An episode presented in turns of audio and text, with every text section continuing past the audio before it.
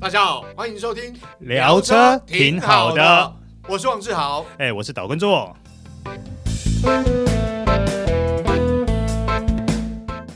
大家好，欢迎收听这一集聊车挺好的，我是王志豪。哎、我是岛根座。做哥啊，那个我前几天哦，呃，嗯，去换轮胎，就发现好意外，发现差很多哎、当然我知道，因为你现在我们知道现在呃通货膨胀嘛，是哦啊，包括可能这个原物料价格也有涨，但价格这个轮胎价格有差，有差到有感。哦，现在涨价的也不是只有轮胎，对对对很对多对东西都涨哦。对，，所以因为我为什么会会有感，就是因为呃，因为我换轮胎了，所以我去换轮胎之后呢，跟了店家聊，嗯，就问了价格，我之前用的轮胎跟西的价格，一年多前两年左右。的价格跟现在要问到的价格，竟然差了超过一千块。差这么多。对，那我我是其实蛮惊讶。后来呢，实际去了解哦，我我觉得哦，原因竟然，当然我们刚刚提到通货膨胀嘛，嗯还有就是原物料上涨，还有一个是因为我们知道，呃，这半年来因为疫情的关系，出现所谓的这个塞港的情况。嗯，哦，也就是货轮这运输的状况其实并不好对，哦，船这个塞车啊，人家讲说陆地上塞车是现在是海上是塞船，所以这个时候是要告诉我们要买航运股的意思吗？啊，千万千呃，告诉大家，航运股势头目前好像不是那么好啊。呃，请大家想当航海王啊，千万在好的情况下当海航航海王啊，千万不要变成海盗船。这这很这很惨，好吧？哦，不不是，呃，应该讲哦， 这个股市好的情况下面呢，大家买这个航运股呢是当航海王，但现在呢是，这个航运股没有那么好啦，啊，嗯千万已经很多人从航海王变成这个潜水艇了，啊 所以大家在这个投资股票特别注意啊。这题外话哎我们回到 正题，回到正题。那当然，我们我们必须要说这个。我这个轮胎价格的确让我惊讶，嗯那因为有感啦，因为你价格超过了一千块，那我呃，我当时这个品牌也不算是一线品牌啊，嗯这个店家普遍认为它算是二线品牌，所以这个价差真的让我有感呐、那当然后来没有换呃我原本用的这个品牌，我换了另外一个品牌，它是算呃知名的一线品牌，日本品牌，嗯，那它的评价也还不错，它价格就比较实惠。不过提提到换轮胎，其实我会觉得，因为过去我换轮胎，我会选择比如说比较操控性比较好，嗯，抓地力比较好。那相对来讲，抓地力比较好的情况下面，相对来讲它的磨耗可能表现就没有那么好，嗯对不对？其实我很少去换那种性能胎、哎哦从真的哦过往到现在，嗯，因为经济考量啊，哦，对，因为没错有时候这种性能胎，你可能呃油门踩深一点，可能一两万公里它就磨完了，对对对对，没错。很伤哎、很。伤。呃，举个例子好了，比如说我们讲一些大家比较耳熟能详的性能胎哦，或是操控比较好、表现比较好的轮胎，像呃 F1 A 五啊，嗯或者是 PZ Four 啊，嗯或者是说呃马牌的，比如说呃 CSC 六啊，嗯哼，哦，或者是呃呃邓禄普比较好的雨胎，对哦它操控性比较好，其实这价格真的，我我现在发现，我那天我聊了一下，问了一下，这发现轮胎价格夯不啷当，普遍你说六千多块的已经没有，都都是七千、七千多块、八千多块、哇，那你车子轮胎是几寸的啊、哦，又十九 寸，你你知道那个价格？当然，我问的是我问的是十九寸的价格啦。但是我意思是说，其实现在轮胎价格真的有上扬啊、嗯那你在选择轮胎的时候，你真的要仔细去评估啊、你要换什么样的胎？像刚刚做哥讲，你不会换性能胎，嗯，那呃，可能很多人会换性能胎。那性能胎当然它磨耗，它磨耗指数比较低，相对而磨耗速度比较快，嗯但是它操控表现抓地力会比较好。嗯，那另外一个重重要是排水性啊，对，呃，排水性表现，因为台湾其实蛮多雨的，那尤其这几天天后，你说排水性好跟不好，其实会有差啊、嗯包括它在呃干地的抓地力、干地的沙停、湿地的抓地力、湿地的沙停，其实都会有影响啊。还有，当然有一些人会特别 care 它的宁静度，嗯、啊、它的一些胎壁的软硬，那这些其实都是在呃选择轮胎上面大家需要注意的。其实你刚刚讲的这些东西啦，或者数据在轮胎上面大部分都有标示。哦，对，那做跟你大概有哪些？你可以跟大家聊一下。好，第一个大家最常看到的一定是，比如说什么二五五五十 七啦，哎，对对啊对对对，哦，这是最清楚的。对那二一五二一五是什么意思呢？二一五代表就是这个轮胎的宽度，哦，没对错，好对，然后五五呢代表就是扁平比。嗯，好，那扁平比是什么意思呢？扁平比指的就是你的胎壁的宽度跟嗯轮胎的宽度的比值。哦，，对，那个嗯哼就是哼扁平比。嗯哼，所以你的扁平比越高，你的轮你的胎壁就会越越厚嘛。嗯，对对，，那越厚有时候也不是不好啦，看你的对需求。因对为胎壁比较厚一点呢，其实它某些程度上可以扮演着一些吸震的效果。对对对对对对对，因为我们常常试车的时候，如果原厂像我们之前是它扁平比配到五五的话，相对来讲舒适性会比较好一点啦。嗯哦，相对来讲，是。对，那像十七的话，那代表的就是它的轮圈的尺寸、啊嗯对对对对没错。但当然，刚刚做哥讲这些所谓胎面宽度、扁平比，其实跟你搭配的铝圈都有关系啦。是啊所以大家的选购上面，其实呃，提供给大家参考，就是其实你的手呃车主手册嗯哦、或者是这个我们的呃这个。B 柱门槛的地方可能有贴纸，原厂有贴纸，哦，或者是油箱盖里头，嗯哦，它会有一些轮胎的尺寸，嗯哦，你可以更换的。有些人可能会大一级，哦，有些人会降一级，哦，有人降一级，诶对对对，哎可是哈、大家不晓得有没有注意到，如果你去有，如果你曾经换过铝圈，嗯，你会发现说铝圈有一个东西叫做 J 数的。对对对对对，好，这个 J 数呢，其实会跟我们轮胎你能换多大是有关系的。对，没错，对，好没了，错我随便举例来说啦，比如说你今天是七 J 的，嗯那他会告诉你说，他建议你用的尺寸是二一五，嗯嗯嗯，对，嗯然后呢，你能用到最小的尺寸是二零五，嗯嗯，你能够用到最大的尺寸是二五。嗯所以不是说我今天用相同的铝圈，我就可以把我要换多大的轮胎，我轮胎换多宽就可以无限制的扩展下去。对不是这个对样子的对，没。错没错，所以如果说你今天希望你的轮胎能够更升级的话，嗯。那你有可能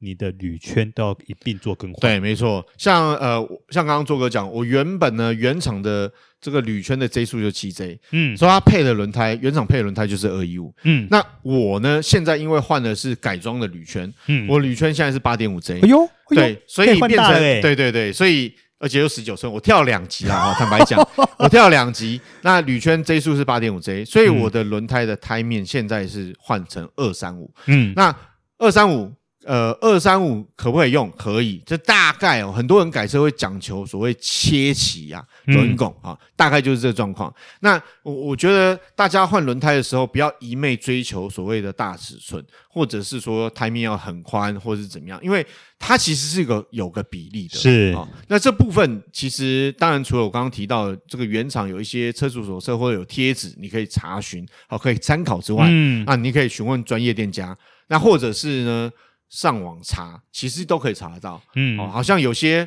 网站它有所谓的这个尺寸的比例的换算呐、嗯啊、哦，你就可以上网查，因为说实在，这数据其实蛮复杂的。是啊哦不是说没有没有说每一个都一定的，因为像我用八点五 J 的，其实我还可以盖大一点，是啊但，是再大一点呢就凸出来了，所以我不喜欢，所以我就没这样做。嗯对，还有啊，志豪，你有没有注意到你的轮胎上面还会再标明一个东西？嗯。比如说叫什么九一 W，哎，哎对对，那个那个到底是什么的，请好做哥解释一下。前面的九一呢，代表就是它的负重指数。哦如果你的数字越高，嗯那代表它能够轮胎能够负重的指数就越高啊。，嗯对，那每一个数字，比如说我九一跳九五、嗯，哦，举例来说是这样子，嗯。它一次跳的话就是跳一个一百公斤。哦，对，那每一个一，比如说嗯九二、九三、九四，对它每一个一就是二十五公斤的意思。那那啊对，对，好，那所以其实你前面看到的那个数字，什么九一啦、九六啦、九九，哎对对对哦，这些数字呢，代表的就是它这个轮胎能够负重的最大指数。对，所以这时候你如果说你平常有在负重，或者是这样讲好了，比如说你去露营，你除了载人之外，还要载物，还要背书包，嗯你就要考虑到你轮胎的负重总和到底能不能承受，加上车重，是没错，对对对，你必须要考量，因为一旦超过这个它负荷的重量，呃，没事就没事，万一爆胎，嗯麻烦。哦，好，那我们刚刚提到说九一 W 对不对？那这个 W 代表什么意思呢？